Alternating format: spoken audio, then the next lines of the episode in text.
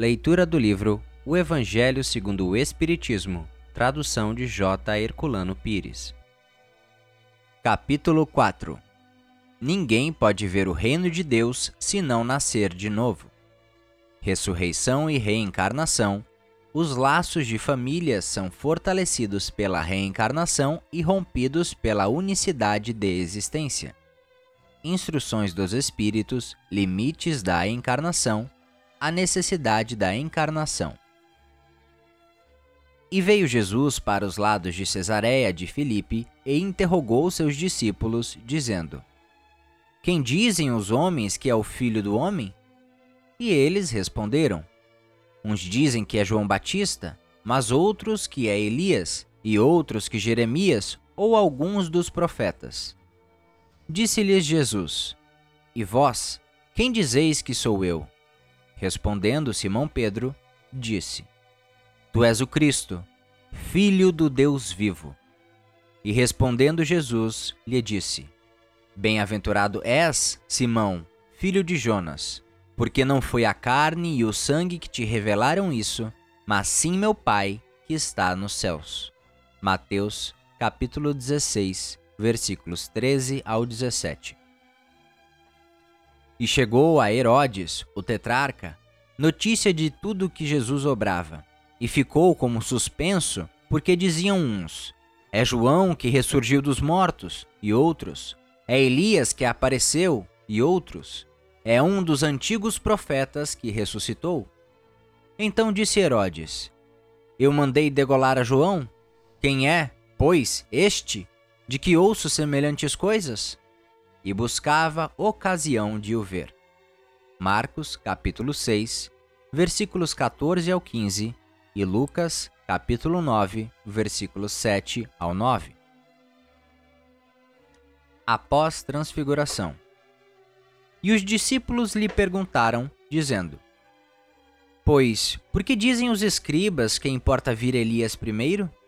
Mas ele, respondendo, lhe disse: Elias certamente há de vir e reestabelecerá todas as coisas. Digo-vos, porém, que Elias já veio, e eles não o reconheceram, antes fizeram dele quanto quiseram. Assim também o filho do homem há de padecer às suas mãos.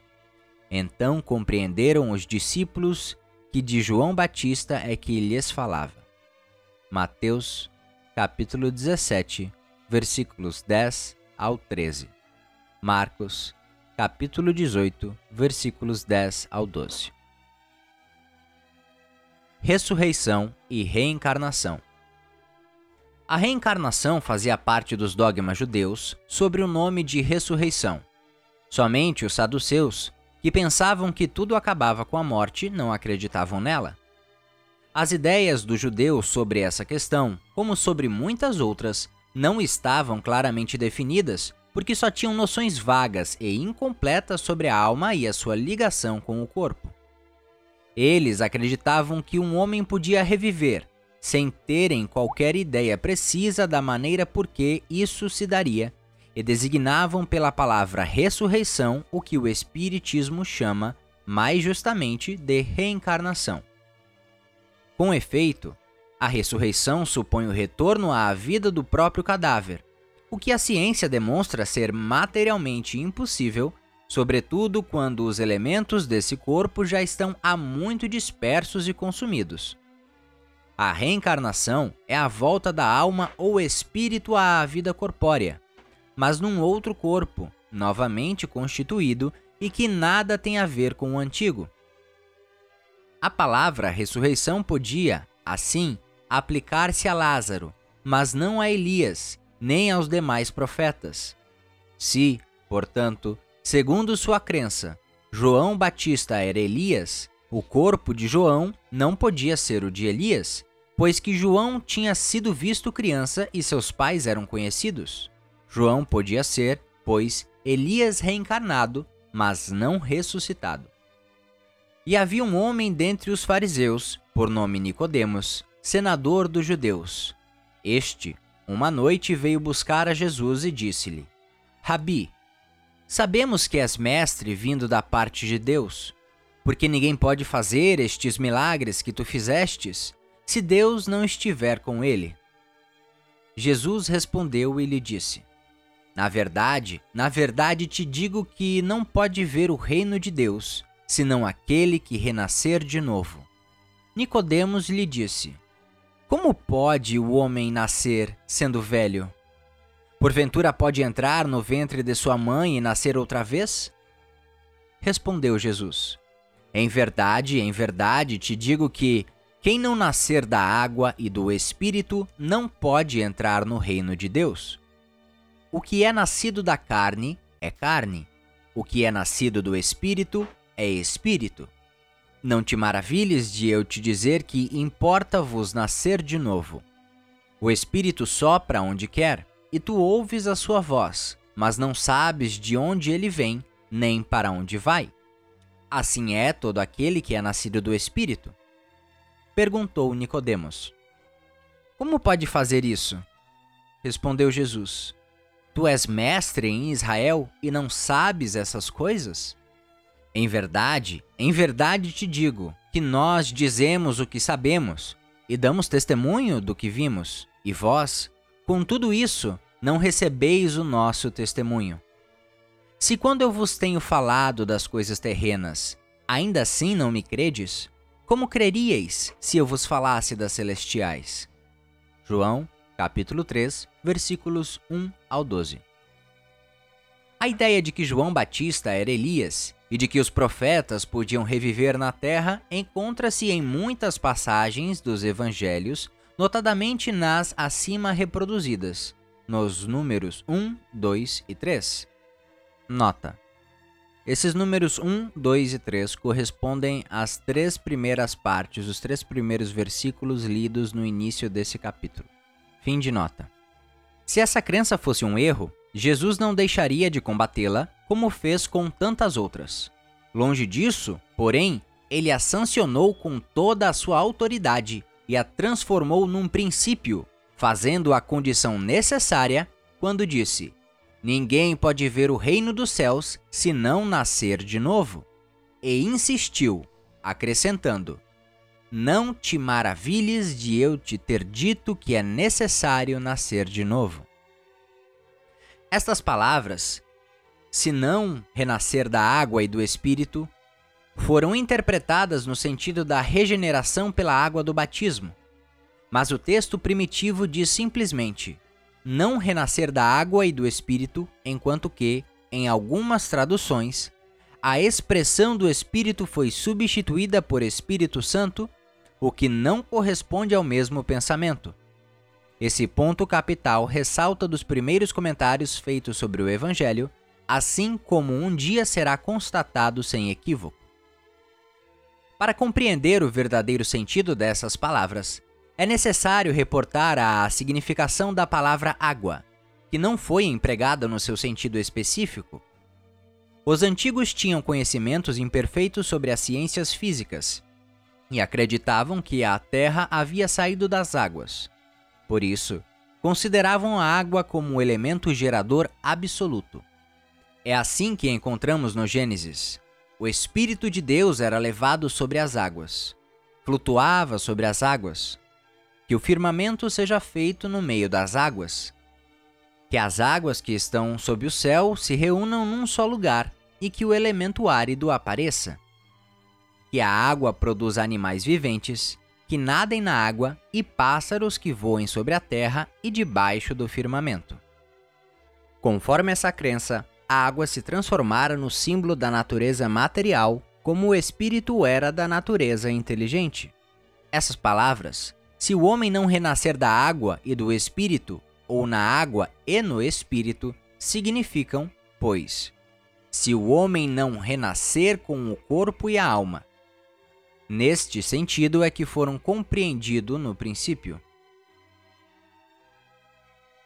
Essa interpretação se justifica, aliás, por estas outras palavras: o que é nascido da carne é carne, e o que é nascido do espírito é espírito. Jesus faz aqui uma distinção positiva entre o espírito e o corpo. O que é nascido da carne é carne, indica claramente que o corpo procede apenas do corpo e que o espírito é independente dele.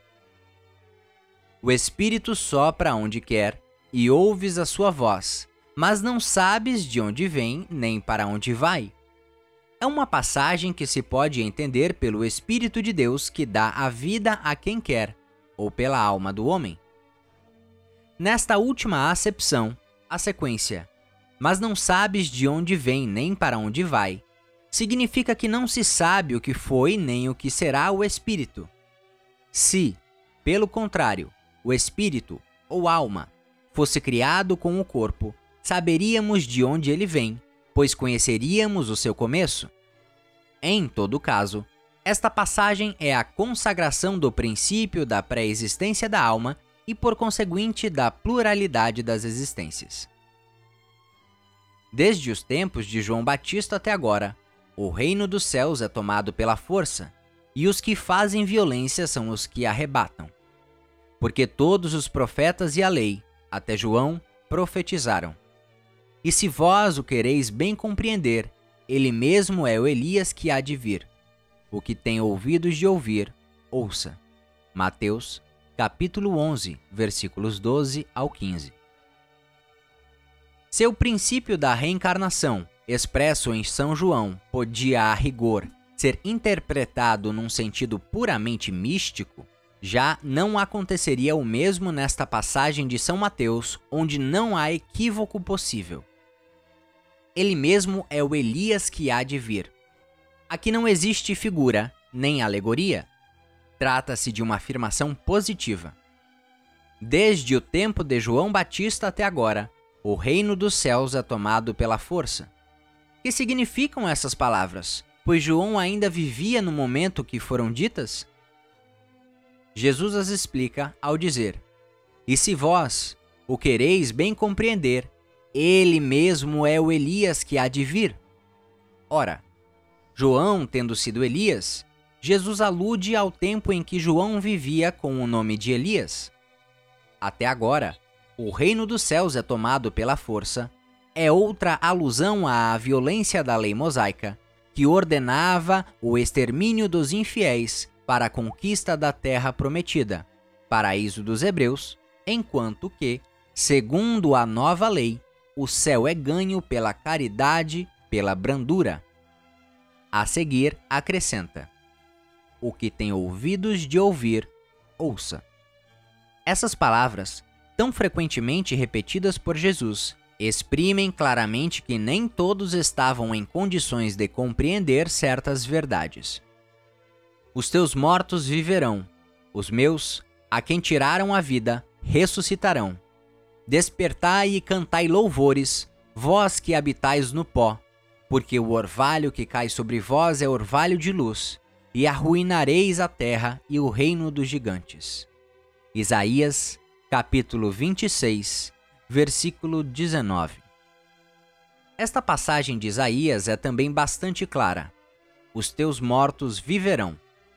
Se o profeta tivesse querido falar da vida espiritual, e tivesse querido dizer que os mortos não estavam mortos em espírito, teria dito: ainda vivem, e não viverão. Do ponto de vista espiritual, essas palavras seriam um contrassenso, pois implicariam em uma interrupção da vida da alma. No sentido da regeneração moral, teriam a negação das penas eternas, pois estabelecem o princípio de que todos os mortos reviverão. Quando o homem morre uma vez e seu corpo, separado do espírito, é consumido, em que se torna ele? Tendo o homem morrido uma vez, poderia ele reviver de novo? Nessa guerra em que me encontro todos os dias de minha vida, estou esperando que chegue a minha mutação. Job, capítulo 14, versículos 10 ao 14, segundo tradução de Sassi. Quando o homem morre, perde toda a sua força e expira. Depois, onde está ele? Se o homem morre, tornará a viver? Esperarei todos os dias de meu combate, até que chegue a minha transformação. tradução protestante de Osterwage. Quando o homem está morto, vive sempre. Findando-se os dias da minha existência terrestre, esperarei, porque a ela voltarei novamente. Versão da Igreja Grega.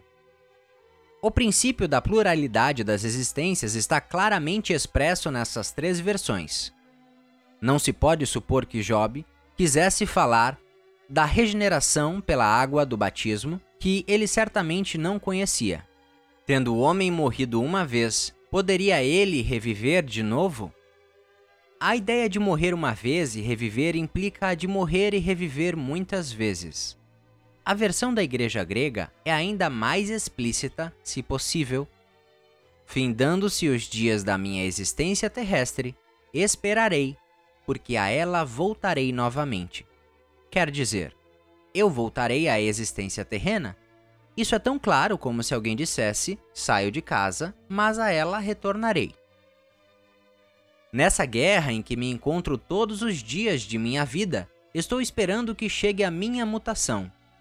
Job quer falar evidentemente da luta que sustenta contra as misérias da vida. Ele espera a sua mutação, ou seja, se resigna. Na versão grega, expressão esperarei parece antes aplicar-se à nova existência. Findando os dias da minha existência terrestre, esperarei, porque a ela voltarei novamente. Job parece colocar-se após a morte no intervalo que separa uma existência de outra e dizer que ali esperar o seu retorno. Não é, pois, duvidoso que, sob o nome de ressurreição, princípio da reencarnação fosse uma das crenças fundamentais dos judeus e que ela foi confirmada por Jesus e pelos seus profetas, de maneira formal. Donde se segue que negar a reencarnação é renegar as palavras do Cristo. Suas palavras, um dia, constituirão autoridade sobre este ponto, como sobre muitos outros, quando forem meditadas sem partidarismo. A essa autoridade, de natureza religiosa, virá a juntar-se plano filosófico e das provas que resultam da observação dos fatos. Quando dos efeitos se quer remontar às causas, a reencarnação aparece como uma necessidade absoluta, uma condição inerente da humanidade, em uma palavra, como uma lei da natureza. Ela se revela pelos seus resultados de maneira, por assim dizer, material, como o motor oculto se revela pelo movimento que produz. Somente ela pode dizer ao homem de onde ele vem, para onde vai, porque se encontra na terra, e justificar todas as anomalias e todas as injustiças aparentes da vida. Sem o princípio da pré-existência da alma e da pluralidade das existências, a maior parte das máximas do Evangelho são ininteligíveis e por isso tem dado motivo a interpretações tão contraditórias. Esse princípio é a chave que deve restituir-lhes o verdadeiro sentido. Muito obrigado por assistir o nosso podcast. Se você gostou, deixe seu like e compartilhe. Dessa forma, poderemos juntos espalhar cada vez mais a luz do Cristo Consolador.